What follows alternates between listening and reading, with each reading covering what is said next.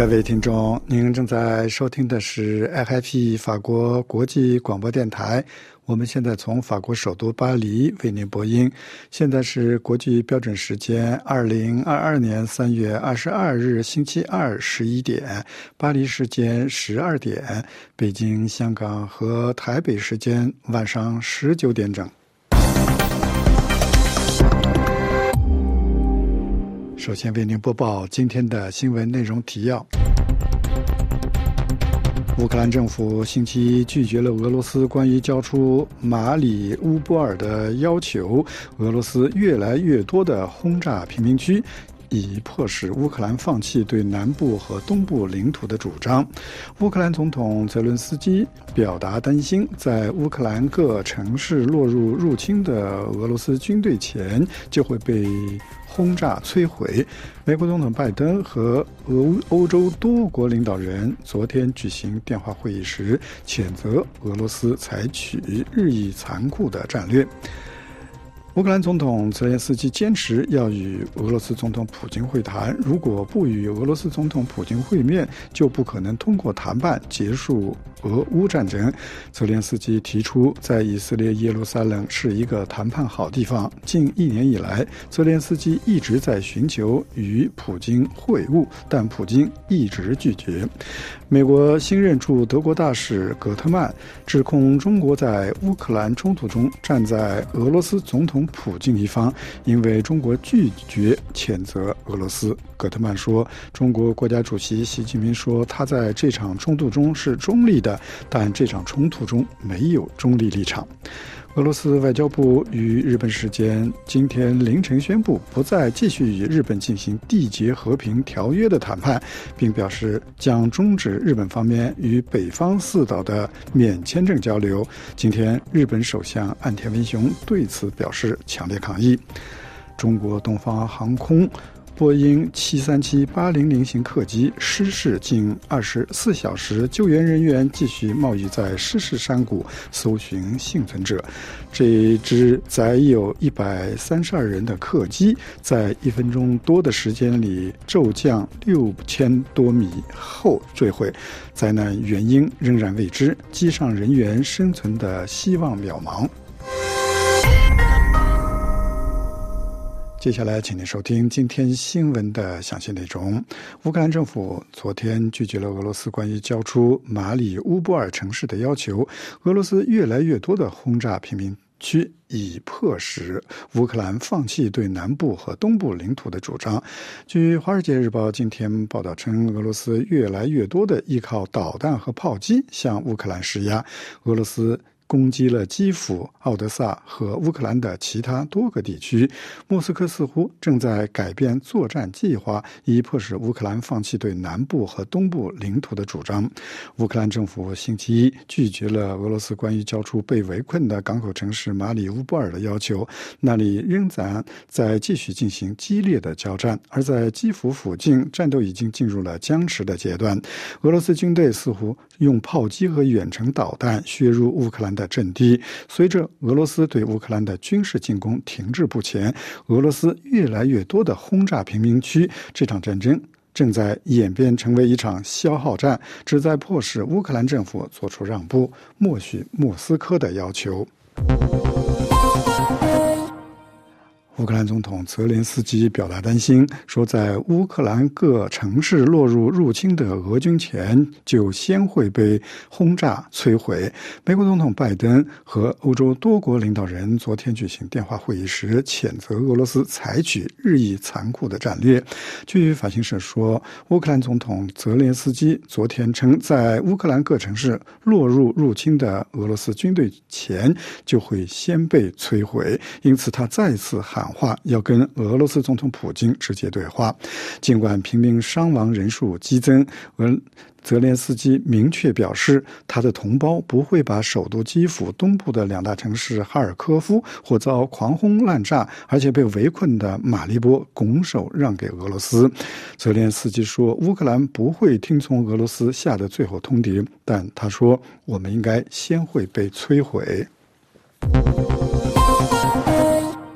兰总统泽连斯基坚持要与俄罗斯总统普京会谈。他说，如果不与俄罗斯总统普京会面，就不可能通过谈判结束俄乌战争。泽连斯基提出，在以色列耶路撒冷是一个谈判好地方。近一年以来，泽连斯基一直在寻求与普京会晤，但普京一直。拒绝。据路透社说，乌克兰总统泽连斯基昨天表示，如果不与俄罗斯总统普京会面，就不可能通过谈判结束俄乌战争。泽连斯基告诉欧洲公共电视网络说，这样的会谈可以讨论乌克兰被占领领土的未来，但需要更多的时间来解决这个问题。泽连斯基还重复了他在本月早些时候说过的话，即乌克兰现在无法获得北约成员国的资格。美国新任驻德国大使格特曼指控中国在乌克兰冲突中站在俄罗斯总统普京一方，因为中国拒绝谴责俄罗斯。格特曼说：“中国国家主席习近平说他在这场冲突中的立场是中立的，但这场冲突中没有中立的立场。”法国向乌克兰提供五十五吨人道主义援助。法国透过地方政府、企业和非政府组织以捐赠的形式参与了这项价值为二百四十万欧元的紧急人道援助计划。请听本台记者珍妮特的报道。是的，法国透过地方政府、企业和非政府组织以捐赠的形式参与了这项价值为两百四十万欧元的紧急人道救援行动。这笔价值两百四十万欧元的紧急救援是从巴黎运往华沙，由地方当局、公司和非政府组织以捐赠的形式参与这项行动。这是《费加罗报》的报道。根据法国外交部发布的一项公报指出，法国于三月二十一日周一向乌克兰运送了五十五吨医疗设备、电脑、儿童牛奶以及发电机。外交部在一份声明中表示，这笔价值两百四十万欧元的紧急人道救援是由 A 三三零货机从巴黎运往华沙，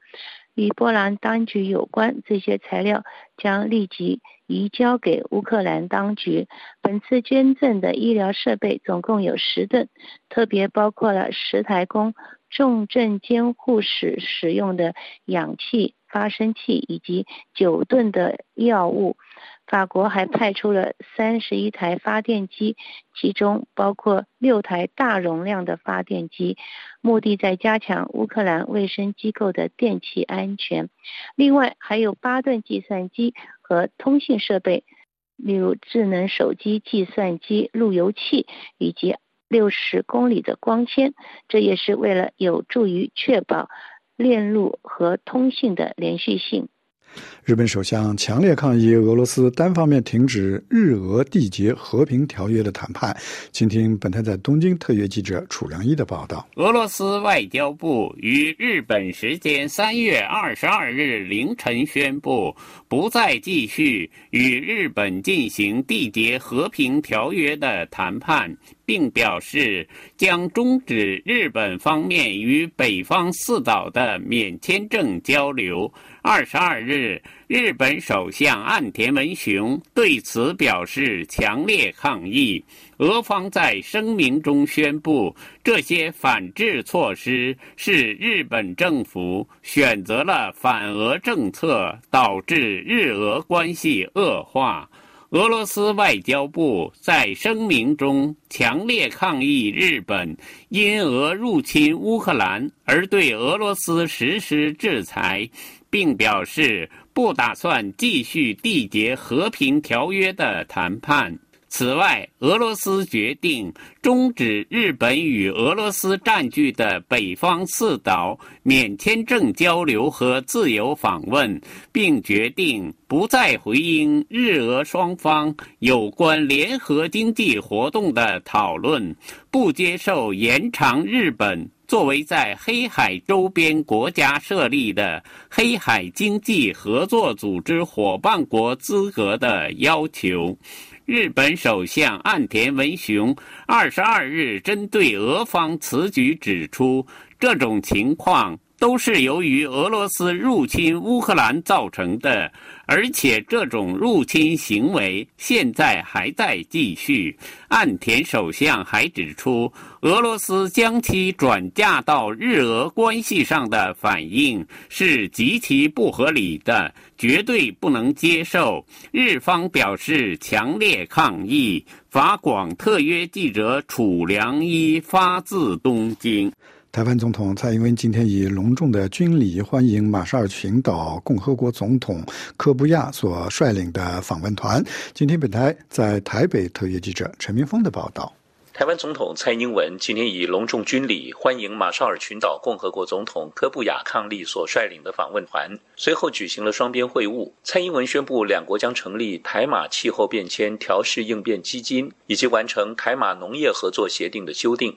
军礼欢迎仪式今天上午在总统府前广场举行，释放二十一响礼炮，演奏马绍尔群岛共和国及中华民国国歌，并由蔡英文陪同科布亚视察三军仪队。双方会谈时，蔡英文表示，台湾和马绍尔群岛都是热情良善的海洋国家，有共通的南岛文化，并共享民主、自由、人权等普世价值，在农业、工位、基础建设以及洁净能源等领域创造许多的合作契机。蔡英文说，过去几年来，全球都面对极端气候跟疫情的挑战，台湾和马绍尔群岛共同面对问题，持续深化合作，并强调双方深刻理解极端气候及海平面上升等现象是太平洋岛国国家发展的首要隐忧。蔡英文当场宣布，将成立台马气候变迁调试应变基金，未来两国将在绿能基础建设、防灾警示系统以及人员的培训上有更多的交流合作。马绍尔群岛取得今年南岛民族论坛的主办权，蔡英文表示期待台湾可以跟其他的太平洋岛国共同参与盛会。科布雅致辞时表示，两国努力强化并推动民主、人权等共同价值，让他感到相当自豪。这次访台不仅彰显两国强健的邦谊，也将表达对台湾参与国际组织的坚定支持。科布雅称许台湾人民在 COVID-19 疫情期间以及在乌克兰危机中对友邦及国际社会的人道贡献。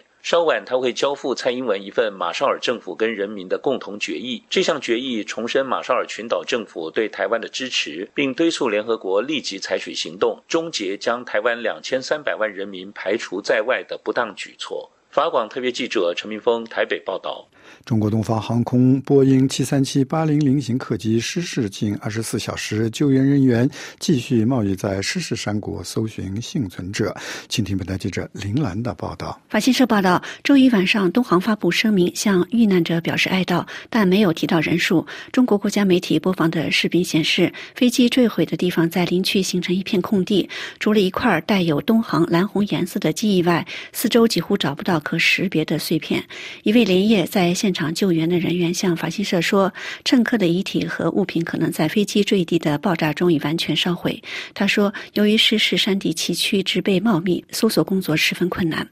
警方已经封锁了通往坠机地点的道路。附近一位姓欧的村民告诉法新社说：“飞机的爆炸声像雷鸣一样。”之后的火灾距离他家大约一公里远。根据飞行追踪平台飞行雷达二十四的数据，这架 MU 五七三五航班从昆明飞往广州，行程过半时，在短短一分钟内从八千八百六十九米的巡航高度迅速下降六千多米，然后从雷达屏幕上消失。之后在短暂上上升后，又再次急剧下降约一千四百一十米至距离地面九百八十三米。从两点二十二分之后，再没有收到有关飞机的数据。中国媒体发布的一段视频显示，飞机几乎呈垂直角向下俯冲，但法新社指无法核实其真实性。法国航空安全调查和分析局前局长托阿戴克说，这一飞行数据极其不寻常。报道指，此次事故可能是中国民航自一九九四年以来最严重的一次空难，也是二零一零年造成四十人遇难的黑龙江伊春空难以来的首次重大事故。事故之后，中国国家主席习近平要求全力组织搜救，尽快查明事故原因。其最高经济顾问、副总理刘鹤已前往广西指导救援和调查。法新社报道，援引中国媒体第一财经报道指，东航已停飞全部波音737-800客机。周二，上海证券开盘时，东航股价下跌了近百分之九。波音公司表示将会配合中国当局的调查。周一，华尔街股市收盘时，波音公司的股票下跌了百分分之三点六。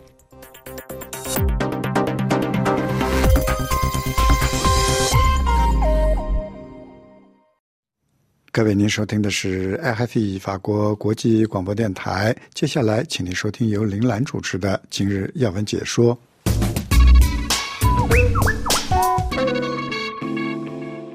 听众朋友，俄罗斯入侵乌克兰近一个月，在俄军继续对乌克兰主要城市围攻轰炸之际，乌克兰总统泽连斯基周一晚间在接受多家媒体采访时，首次表示，如果普京总统接受与他直接谈判，他准备与普京讨论所有的问题，包括克里米亚和顿巴斯议题，但事先必须要获得安全保证。针对俄军要求马里乌波尔投降的最后通牒。泽连斯基说：“乌克兰就算被摧毁，也不会接受这种最后通牒。”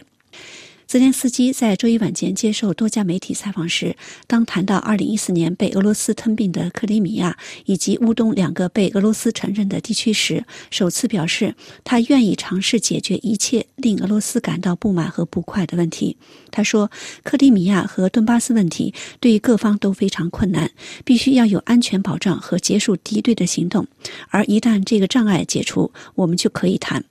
他说：“任何可能与俄罗斯达成的结束战争的妥协，都需要得到乌克兰人民的同意。”他警告说：“我们必须尽一切努力，确保将顿巴斯和克里米亚归还给我们。这是一个时间的问题，但现在的问题是停止战争。”泽连斯基还表示，他不希望历史把我们和一个不存在的国家变成英雄。他坚称，乌克兰即使被摧毁，也不会投降。他说自己已准备好以任何形式与普京会面。说：“我相信，如果没有这次会面，我们不可能完全了解他们为停止战争准备了些什么。”自俄军入侵以来，基辅和莫斯科已经举行了几轮当面的和视频谈判，但几乎没有取得任何成果。在乌克兰，本周初以来，俄军对于基辅、哈尔科夫、马里乌波尔、奥德萨等几个主要城市的轰炸仍在继续。基辅从周一晚上八点开始，直到周三早晨七点实施新的宵禁令。当局周一表示，俄军轰炸已造成六十五个基辅平民死亡，三百多人受伤。乌克兰官员说，一个位于基辅人口稠密区的购物中心遭到轰炸，导致至少八人死亡。当天稍晚，俄军承认了此次袭击，并指乌克兰军队利用该购物中心来储备火箭弹，并用火箭弹来对付俄军。法新社记者看到，从废墟中拉出了六具身着军装的遗体，猜测可能是有士兵在那里休息。这是俄军对于基辅进行的破坏规模最大的轰炸。周二。乌克兰南部港口城市马里乌波尔的人道悲剧仍在持续。在被围困、轰炸数周之后，乌克兰政府拒绝了俄军发出的交出该城的最后通牒。据联合国称，当地的人道状况极其严重，食品、水和药物面临严重短缺。欧盟外交事务负责人博雷利周一谴责俄军对于马里乌波尔的作为是犯下重大战争罪行。此外，另有视频显示，俄罗斯军队在已占领的城市赫尔松对抗议的民众开火。面对乌克兰战事持续，美国总统拜登加强了外交行动，本周将前往欧洲讨论乌克兰的局势。周一，拜登与德国、意大利、法国、英国等欧洲国家领导人通电话，谴责俄罗斯的野蛮战术及其对平民的袭击。乌克兰国防部长雷兹尼克夫表示，面对莫斯科盟友白俄罗斯在数量优势上的敌军地面入侵的威胁，情况非常困难。周一，欧盟二十七国外交和国防部长理事会决定。在对乌克兰提供的五亿欧元之后，将再向对乌克兰武器采购增加一倍的资金支持。会议还最终批准了历经两年努力的欧洲战略指南文件，提出增强欧洲防务的雄心计划，包括建立一支五千人的快速反应部队，提高欧盟二十七国军费开支，从目前的占 GDP 的百分之一点五增加到占比百分之二。在乌克兰战事陷入焦灼之际，俄罗斯使用生化武器的可能性也在上升。拜登周一晚间在华盛顿与企业代表的一个会议上说：“莫斯科暗示乌克兰拥有生化武器，这是一个明显的迹象，表明普京正在考虑使用这两类武器。”他形容普京现在已走投无路。本周末，欧美间将有密集的外交活动，有关欧洲对俄石油禁运的话题也可能再次被提起。拜登周三将飞访布鲁塞尔参加北约紧急会议，并于周四参加欧洲理事会峰会以及德国召开的七国集团会议，然后于周五将访问北约成员国乌克兰难民的主要目的地波兰。但据悉，拜登没有前往乌克兰的计划。据联合国周一公布的数据，自二月二十四日俄军入侵以来，已有近三百五十万人逃离了乌克兰，其中大部分是妇女和儿童。以上的要闻解说由岭南编播，感谢收听。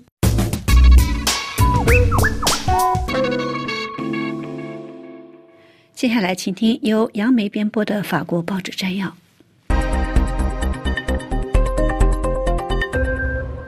听众朋友，乌克兰战争依然是周一法国各大媒体的聚焦点。《费加罗报》头版的标题是“俄罗斯加强对乌克兰平民的轰炸”，《解放报》则在头版刊登了乌克兰总统的巨幅照片，赞誉乌克兰总统泽连斯基是一位无法消灭的总统。《天主教的十字架报》则聚焦普京及其亲近人士，试图在克里姆林宫内部寻找可以说服普京偃旗息鼓的人选。《十字架报》社论文章认为，普京周边的亲近人士生活在一个自我封闭的空间。这些人的政治生涯曾经因为苏联的解体而遭受冲击，他们对苏联昔日的辉煌十分怀念。他们将所谓西方的侮辱作为发动武装攻击的借口。天主教报特别对东正教基利亚牧首从精神上支持普京感到遗憾。法国舆论连日来严厉谴责拒绝退出俄罗斯市场的法国能源巨头道达尔公司。那么，道达尔集团是否有可能被指控犯有战争同谋罪？十字架报咨询司法专家，试图回答上述问题。文章指出，道达尔是俄罗斯诺瓦泰克公司百分之二十的股东。该公司经营液化天然气，这是一家私营公司，而不是一家国有公司。道达尔能源公司因此强调，它与俄罗斯政府和普京没有直接的商业联系。道达尔能源集团在一份声明中说：“这种指控对道达尔能源集团来说是严重的，也是毫无根据的。道达尔能源集团在俄罗斯没有经营任何油田或气田，它在俄罗斯进行天然气采购业务，特别是在欧洲进行转售，严格遵守欧盟政策和适用的欧盟制裁措施。而战争罪的同犯意味着向犯罪的国家和犯罪组织提供直接的援助。”对此，巴黎著名的国际法律师威廉·波克顿并不否认。不过，他坚持认为，虽然道达尔并没有直接资助战争罪的帮凶或者犯罪者，但他参与资助了一个完全被渗透、受战争罪犯控制的国家。他认为可以肯定的是，国际刑事法庭并不会接受此一诉讼案，因为该法庭并不追究法人的责任，他只能起诉自然人。而且，即使国际法有这方面的强烈主张，国际刑事法庭也从未对那些向被指控犯有战争罪的国家提供财政支持的人感兴趣。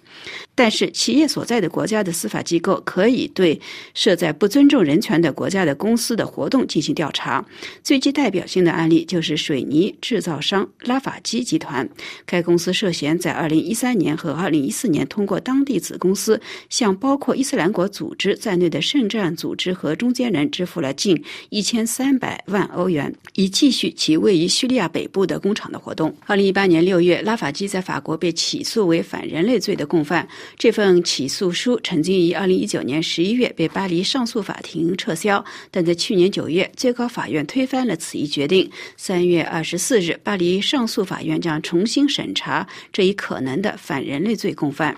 此外，《解放报》在观点栏目就俄乌战争所导致的一触即发的核灾难评论说：“从切尔诺贝利到福岛核电站，就是架在人们脖子上的一把刀。”文章的作者《福岛核灾难》一书的作者 Michel Ferrier 强调说：“自从俄罗斯攻占乌克兰的两大核电站之后，国际原子能机构的官方公告又是同一个调子。到目前为止，尚未测量到异常的核辐射浓度。倘若一切正常，那为何俄罗斯核电管理机构要派遣工程师前往核电站帮助修复核电站，并且测量核辐射呢？在核电厂工人严重缺乏食物、缺乏设备配件，在刀架在脖子上的高压下工作的前提下，国际原子能机构唯一的评论就是：到目前为止一切正常。人为操作失误。地震、海啸以及战争，这些都是负责监督核安全机构的组织早就可以预估到的事故因素。为何事先没有制定出对策？为何会落到束手无策的地步？解放报观点栏目另一篇文章提出了一个大胆的设想：科学家独立又如何呢？就在科西嘉独立党派因其一名成员在监狱被其他犯人殴打致死后，连日发动抗议之后，文章的作者指出，与其加强科西嘉的自治，还不如干脆允许科西嘉独立。不过，独立党派还必须面对这样一个现实：科西嘉民众究竟有多少人支持独立？《费加罗报》观点栏目刊登作者以及专栏作者 Joseph Massey Skahon 的文章指出，乌克兰战争提醒欧洲，世界上依然存在着中国、俄罗斯以及土耳其这些希望重温帝国梦的国家。他们的共同点就是谴责西方的价值观，就是打破。国界疆域的限制，倘若欧洲不能够明确的意识到这一点，那就迟早必将自食恶果。此外，《十字架报》刊登了一篇有关中国经济的文章，再度指出，遭受新冠疫情以及乌克兰战争冲击的中国经济面临重重阴影。以上的法国报纸摘要是由杨梅选播，也感谢玉丽的技术合作，更感谢各位的收听。我们下次节目再会。接下来是本台的特约记者专栏节目时间，请听丹兰主持的《柏林飞鸿》。俄乌战争以及中国的立场，继续是德语媒体密切关注的话题。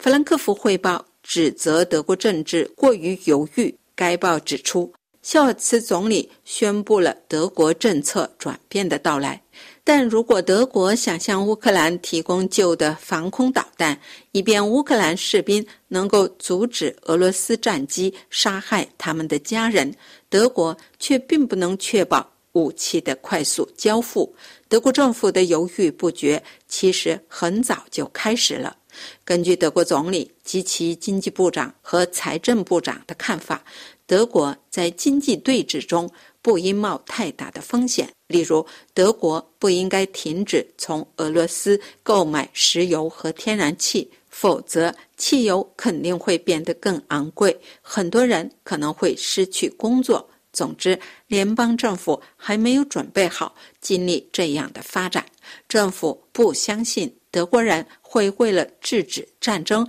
而接受重大损失。德国《世界报》也就能源问题写道。电力、天然气、取暖油和燃料的价格上涨会造成伤害，但政府的任务并不是为每一个人因必须支付更高成本而提供经济补偿。虽然出现了期望另外投入亿万欧元加以补救的呼声，但人们不应忘记当前的债务狂潮。政治领导人未来要在安全和个人责任中。找到平衡并非易事。据德国广播电台三月二十日报道，德国经济部长哈贝克闪电访问阿拉伯国家，以摆脱对俄罗斯能源的依赖。哈贝克表示，已与卡塔尔达成了长期能源合作伙伴关系。该合作关系不仅包括液化气的供应，还包括。扩大可再生能源和提高能源效率措施。瑞士新苏黎世报就中国在乌克兰战争中的角色写道：“习近平对如何对待俄罗斯一事感到茫然。中国支支吾吾，没有别的路好走。在乌克兰战争中，习近平站在普京的一边，这可能是他外交政策中犯下的最大错误。”德国编辑部网络认为，中国在乌克兰战争中玩的是双重游戏。中国在战争中的立场越来越不明朗。中国一方面说要在外交上和俄国协调，另一方面又说中国不想看到这场战争。中国的这种迷雾战略是有原因的，就是要让所有的门都敞开着。中国领导层认为。追求和美国的良好关系不会给中国带来多少好处，因为美国永远不会让中国崛起。那何必花大精力去改善一个肯定会走向冲突的双边关系呢？再者，北京猜测西方的团结一致可能很快就会出现裂痕，特别是当能源价格攀升到了不可想象的高度，以及乌克兰难民潮发展到了不可阻挡的地步。西方社会紧张将有利于中国，而俄国在很多领域都是中国可靠的伙伴。习近平应该是期望普京继续掌权的。但如果普京受到一定的削弱，这对中国可能还更好，因为莫斯科就会更依赖北京的经济，并相应的向中国提供廉价的原油。但是如果中国意识到欧洲的团结一致不是短暂的，而且甚至可能威胁到普京，让他输掉乌克兰战争，这时习近平就会对自己的立场进行通盘考虑。这是柏林丹兰法国国际广播电台中文部柏林飞鸿专栏节目。法国国际广播电台接下来为您重播今天的新闻内容提要。俄罗斯对乌克兰狂轰滥炸，以消耗战施压。乌克兰总统泽连斯基担忧乌克兰城池失守前已遭轰炸摧毁。泽连斯基寻求与普京直面对谈。日本首相强烈抗议俄罗斯单方面停止日俄缔结和平条约谈判。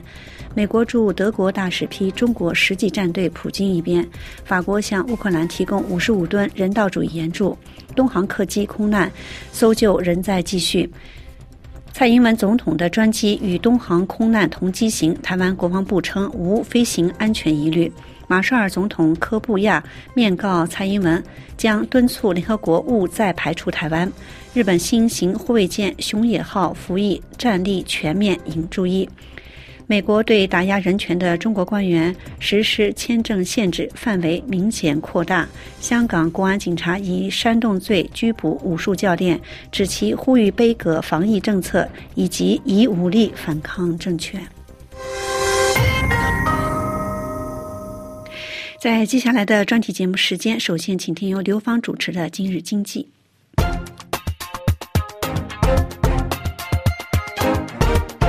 各位听众。全球最大半导体芯片制造商英特尔公司决定斥资三百三十亿欧元，以提振欧洲芯片制造业。这是该公司未来十年向相关领域注入八百亿欧元更广泛投资计划的第一阶段。这家半导体行业和计算创新领域的全球领先厂商，计划在德国建造一家大型工厂，在法国巴黎大区的萨克雷高原建立两个研发中心，并将投入一百二十亿欧元，以改造其在都柏林附近的爱尔兰工厂。英特尔原先在欧洲的大本营设在爱尔兰。随着新计划的推出，该公司将业务范围扩展至其他五个国家，反映出英特尔和欧盟关系得到深化。这是欧洲半导体行业有史以来的最大一笔投资。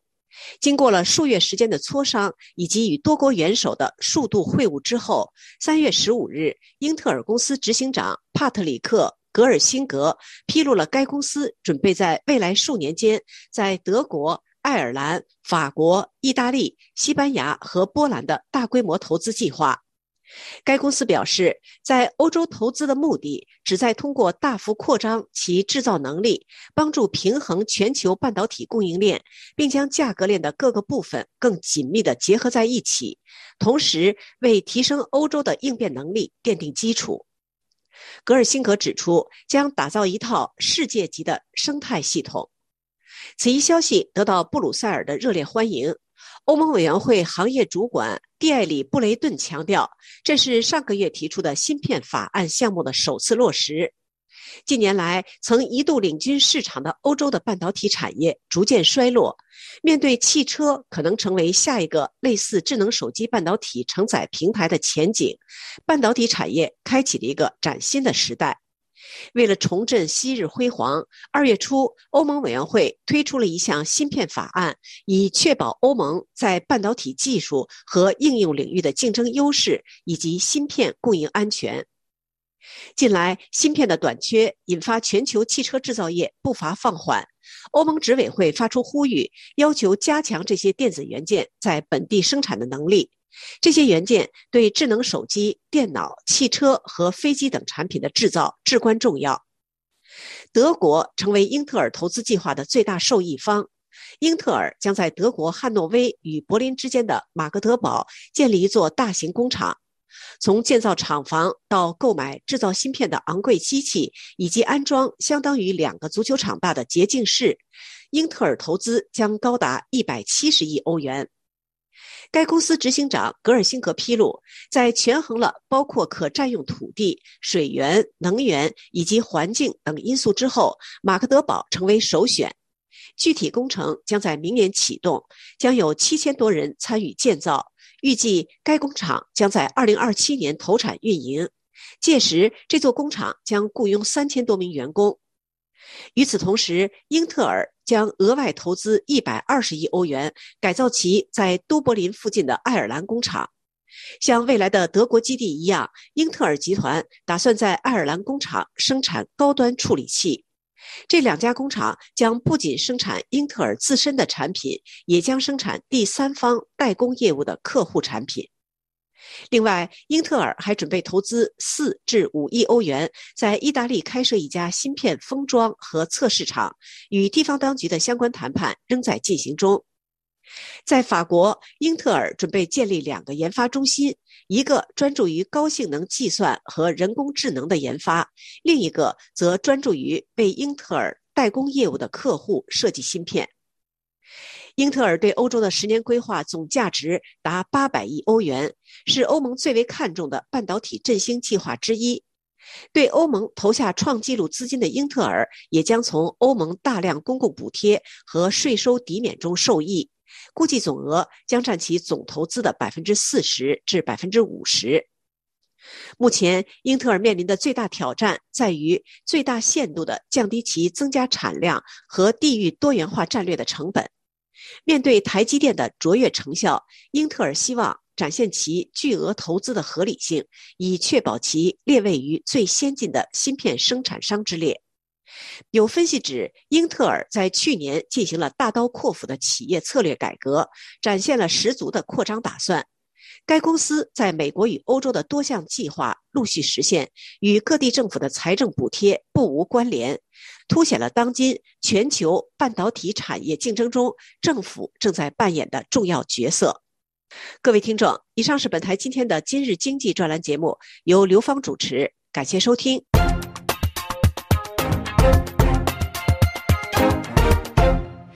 接下来，请听还是由刘芳编播的《公民论坛》。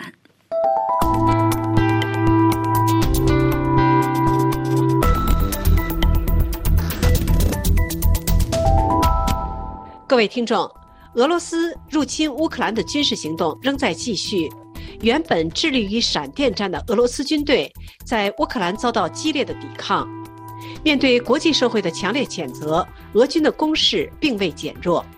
尽管俄罗斯强调其军事打击目标不是平民，但这场战争发动以来，俄军不断加强对乌克兰城市地区的袭击，导致许多民宅遭到毁坏，更有许多民众在炮火中伤亡。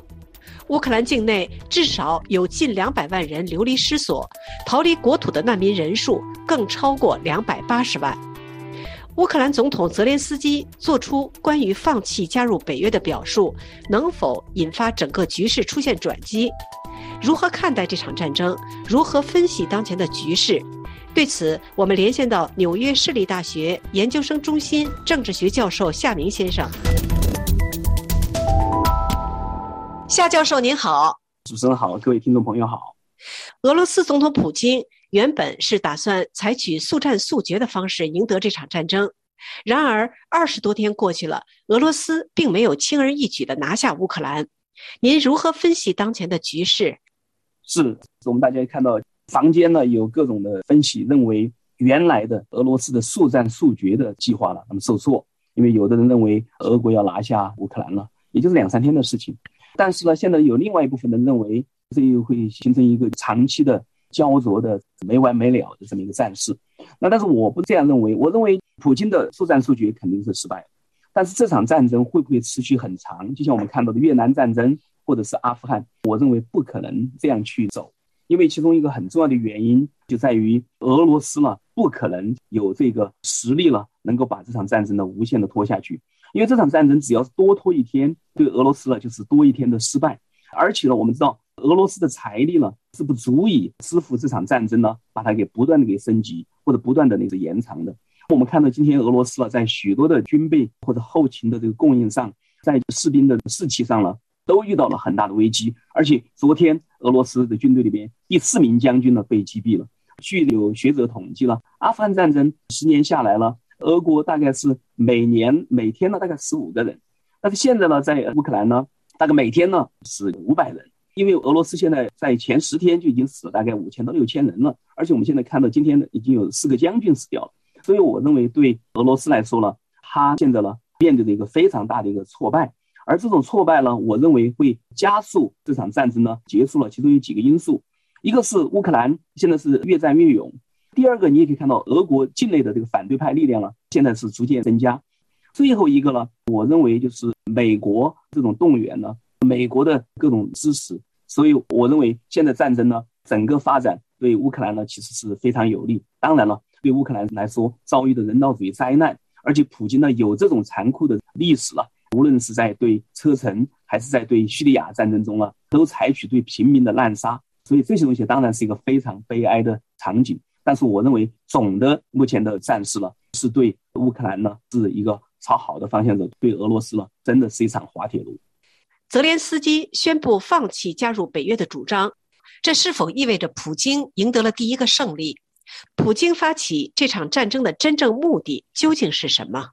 是，首先呢，泽连斯基呢申请加入北约和放弃加入北约了，其实这里边呢都是一个国家的主权的这个行为，主权也就是说不受任何其他国家的干预和控制的。所以呢，我们看到泽连斯基了，他跟普京的最大的冲突，或者乌克兰跟俄国的最大冲突，就在于俄罗斯是想把乌克兰呢变成自己的一个附庸，也就是说不具有全面主权的国家，而是完全受克里姆林宫了来操控。甚至呢，普京呢是想把这个乌克兰呢直接就并入到俄罗斯，认为这两个国家呢并没有差异，乌克兰呢是俄罗斯文化历史的不可分割的天然的有机的一部分。这里边呢，当然泽连斯基呢，无论他说加入还是不加入了。其实我就都是行使一个主权的行为，未来他也可以再继续加入。另外，泽连斯基或者是乌克兰想加入北约，其中很重要的原因是因为他们呢感觉到不安全，是因为俄国呢对乌克兰呢形成的这种不安全。我认为这场乌克兰战争呢会去除俄国最终的发动类似的侵略战争的能力和意愿。这场战争，我认为最后的胜利的话呢，恐怕。就是会把普京呢完全给削弱，甚至呢把普京呢给逼下台。因为我们看到，以西方国家的各种制裁来看呢，俄罗斯的经济呢已经倒退了几十年。本身俄罗斯在过去三十年就已经没有赶上全球化这趟列车，现在的话呢又连续遭遇这种制裁的话呢，那我认为人们也在问俄罗斯有没有可能遭受苏联的第一次崩溃，俄罗斯会不会有第二次崩溃？所以我觉得，当俄罗斯不再形成对周边国家有这种具体的威胁的时候，加不加入北约了，也就真的就是没有价值了。这里边呢，也回到就是你问的一个问题，就是普京到底发动这场战争的真正目的是什么？因为普京发动这场战争的真正目的在于他在国内的统治的合法性呢越来越稀薄，受到各种挑战。也就是说，他过去二十年玩弄宪法、操控宪法。变成了一个终身制的这么一个专制领导人，他并没有让俄罗斯强大起来，那相反呢，加剧了俄罗斯的内部的各种矛盾和分裂，甚至了经济出现了某些倒退，对异议人士了，对反对派了进行暗杀了，对记者进行暗杀。那我认为，普京呢，每天呢，他都感觉到受到了西方的威胁，也就是说，他所说的西方的和中国在一起，认为是一个和平演变或者颜色革命。那我认为，普京发动这场战争的一个主要目的。其实是想获得它的合法性，通过战争在外取得胜利。尤其乌克兰呢，在东正教里边呢，还占有非常重要的地位。基辅呢，也在东正教里边呢，也是一个比较重要的中心。而普京的权利呢，呃，其实就是一种政教合一的一种权利，因为他得到了保守的东正教教会的一个强大的支持。所以，我认为普京他的目的当然是为了维护他自己的政权，但是呢，正好恐怕是事与愿违。他想得到的恐怕都会失去，也就是说，他的自举政权的合法性呢，现在完全丧失殆尽。同时呢，对北约来说呢，北约的团结，最后呢，对俄罗斯带来的灭顶之灾，最后呢，乌克兰呢，会更深入的拥抱欧洲，远离俄国了。那我觉得这些呢，恐怕是最后的一个结果。中国的立场始终受到密切关注。危机爆发以来呢，中国似乎选择了中立立场，既没有谴责俄罗斯对乌克兰发起的军事行动，也没有加入对莫斯科实施制裁的国家行列。您如何看待中国采取的立场以及在这场危机中的作用？是我认为呢，就像你问题里面提到了，中国似乎选择了中立立场，这个确实就是值得玩味，因为中国呢没有采取中立立场。在战争爆发之前，我们看到在北京冬奥会上。普京跟习近平发表了一个中俄的联合的声明。这个联合声明对外界的观察人士来看呢，其实就是一种中俄的专制轴心的这么一个建立，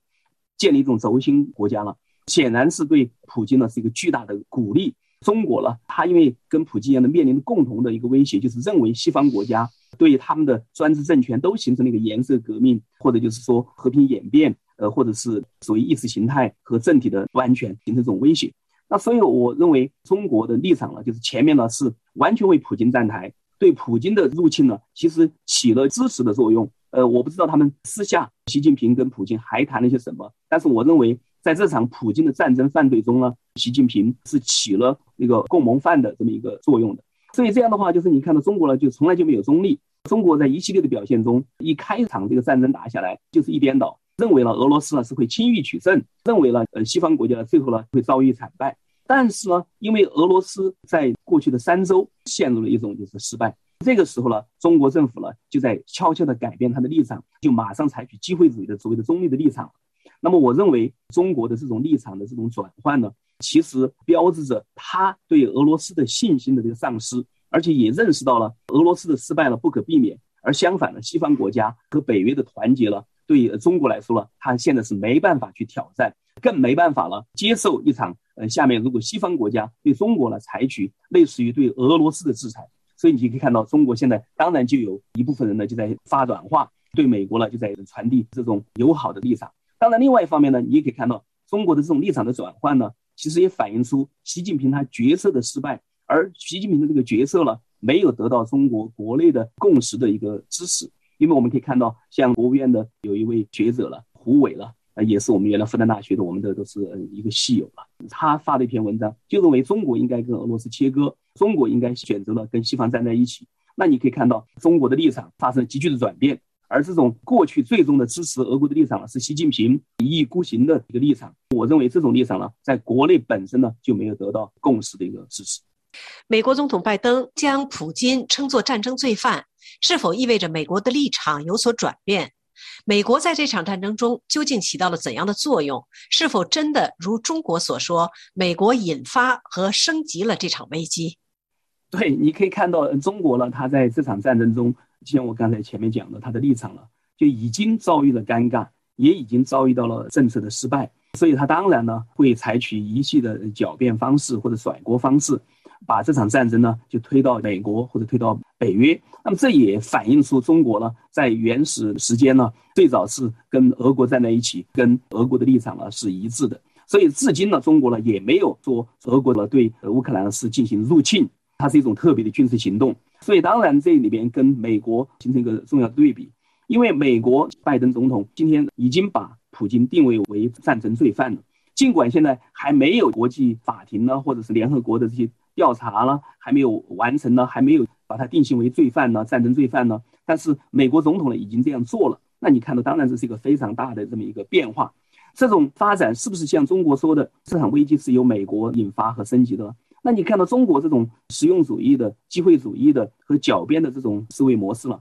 他在讨论这场战争的时候，一定会所谓的显示他的中立立场，就是各大五十大板。我认为美国在这场战争中呢。当然是会帮助乌克兰，因为乌克兰是面临着就是威胁，而且乌克兰呢作为一个新兴的民主国家，那么需要各种帮助。作为俄罗斯来说，看到有新兴的民主国家的兴起，对它的专制进行挑战，而且新兴民主国家加入到西方盟国这些群体里边，对俄罗斯呢当然也是一种不安全。所以我认为，作为俄国来说呢，当然他会有所反应，有所愤怒。但是这和中国经常说的各个国家有自己选择自己发展的权利。各个国家有不同的发展的特色，乌克兰选择了它的发展特色，为什么中国一定要指责乌克兰的选择，然后把俄罗斯的对这种选择的指控变成了合法，然后把美国给乌克兰提供的一种不同的发展方式变成了美国来引发和升级了这场危机？那你可以看到了中国的这个逻辑了，我认为是非常的混乱的。但这里边呢，中国怎么样从这种混乱的逻辑中走出来？它有很多的危险，因为中国呢，它在过去的跟俄国结盟了，其中一个重要的一个打算，他就认为跟俄国结盟，让他呢可以保持政体安全，可以保持对西方国家呢有个盟友了，背靠背了，他认为呢西方国家就没办法重新界定世界的秩序。但是呢，这次你可以看到，俄罗斯呢其实是过去了是被中共呢就幻想出来的一个大国。而俄罗斯的实力呢，也击破了普京所渲染的俄罗斯呢，还继续是大国。所以今天的话呢，作为中国呢，其实它并没有力量跟所有的目前的西方联盟进行作对。而俄罗斯呢，这次垮掉了，对中国呢，会带来更深一层的危机。因为美国不管是面临俄罗斯，还是面临乌克兰，都没有转变它的印太战略。美国的战略中心还是在太平洋。所以我认为，对中国来说呢，它今天恐怕呢，感觉到了某一种深层的恐慌。谢谢夏明教授，各位听众，以上是本台的公民论坛专栏节目，由刘芳采播，感谢收听。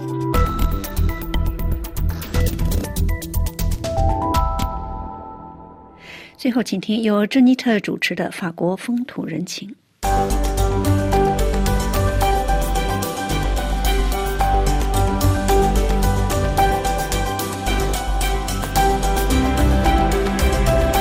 各位听众。法国里昂，一个监控乌克兰战争冲突的高科技中心 CAPCO 单位，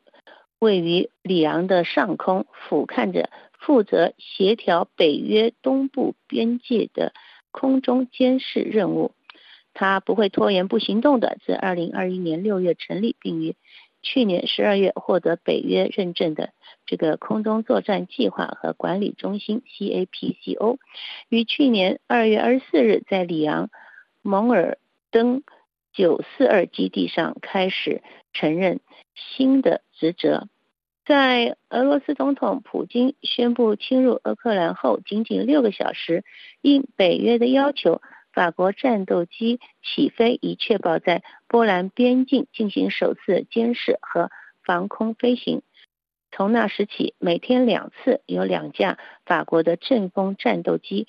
从蒙德马尔省飞往东欧，并与一架 A 三三零加油机从伊斯特尔基地出发。所有操纵均由 GAPACO 单位指挥管理。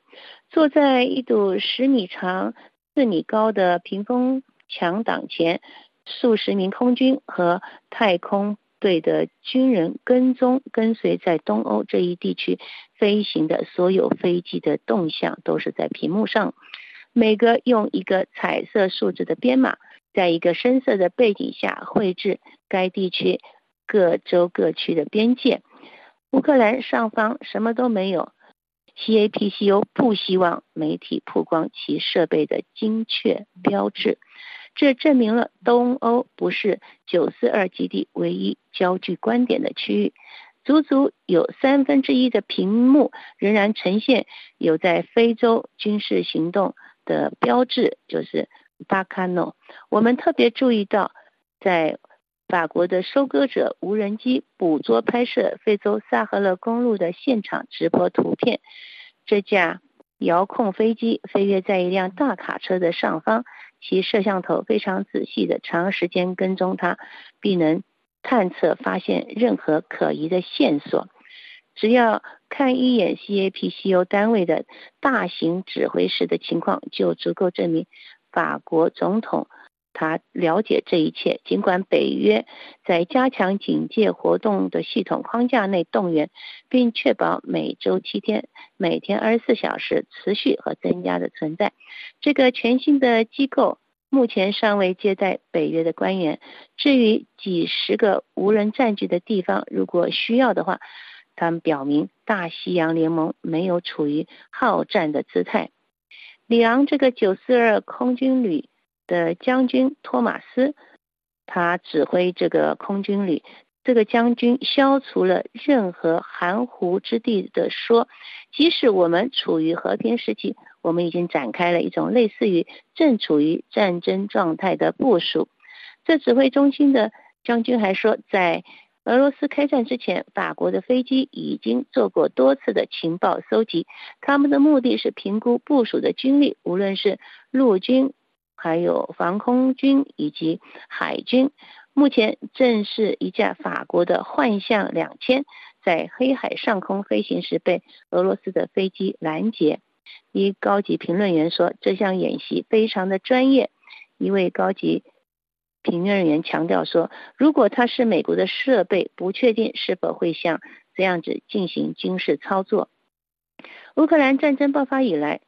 态势发生变化。八支盟军的空军确保对北约范围的监视，并注意避免与俄罗斯人发生摩擦。没有任何一架战斗距离乌克兰太近，即使它是在有权飞行的国际领空范围内。在里昂。这个空军站的屏幕上还可以观察到，就像隔壁凝视邻居一样，法国空军和他的朋友们观察冲突，并评估俄罗斯军队的行动和乌克兰人的反应。指挥所指出，俄罗斯还有数百架战斗机，但还很少出勤这些战略。不过，乌克兰这方面的战力装备也不小。但指挥官指出，尽管如此，他仍然强调。俄罗斯准备对付乌克兰的提供的战机数量和质量都相当的高。在里昂这个指挥站，法国的空军航带部队也参与了对俄罗斯的制裁。这个国家空中作战中心 （CNAO） 建在地下一百多米的掩护体中，确保没有俄罗斯飞机进入法国的领空。这位军官还解释说：“我们每天登记在法国领空上飞行出事的距离大约是一万一千次飞行，在高峰时行最多同时可以有一千四百个飞行航器。自二月二十七日，欧盟对俄罗斯飞机和可能运送受制裁人员的飞机关闭其领空以来，CNAO 已经在此背景下进行了十几次的干预。对于俄罗斯的寡头们来说，在制裁措施影响下，法国的天空对他们也无法自由飞行的。各位听众，以上节目是由珍妮特为您主持的，感谢我们的法国同事举例的技术合作，同时更感谢您忠实的收听。我们下次节目再会。听众朋友，接下来为您最后一次播报今天的新闻内容提要。俄罗斯对乌克兰狂轰滥炸，以消耗战施压。乌克兰总统泽连斯基担忧，乌克兰城池失守前已遭轰炸摧毁。泽连斯基寻求与普京直接会谈。日本首相。强烈抗议俄罗斯单方面停止日俄缔结和平条约谈判。美国驻德国大使批中国实际站队普京一边。法国向乌克兰提供五十五吨人道主义援助。东航客机空难搜救仍在继续。蔡英文总统的座机与东航空难同机型。台湾国防部称无飞安疑虑。马绍尔总统面告。蔡英文将敦促联合国勿再排除台湾。日本新型护卫舰“熊野号”服役，战力全面，引注意。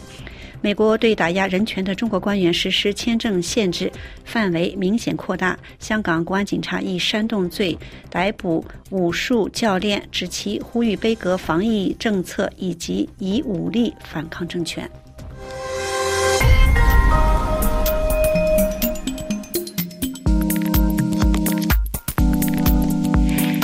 朋友，法国国际广播电台今天对亚洲地区的第二节华语播音到此就即将结束。本次节目由林兰主持，感谢日历的技术合作，更感谢您的忠实收听。在节目的最后，为您播出由法国歌手 Kimber h o s e 演唱的歌曲《Smile》。本次播音将随着歌声的结束而全部结束。我们在歌声中祝亚洲的听众朋友们晚安，下次节目再会。Smile. Though your heart is aching. Smile, even though it's breaking. When there are clouds in the sky, you'll get by. If you smile through your fear and sorrow, smile, there may be tomorrow. you'll find that life is still worthwhile you just light up your face with gladness, hide every trace of sadness, although a tear may be ever so near. That's the time you must keep on trying. Smile, what's the use of crying? You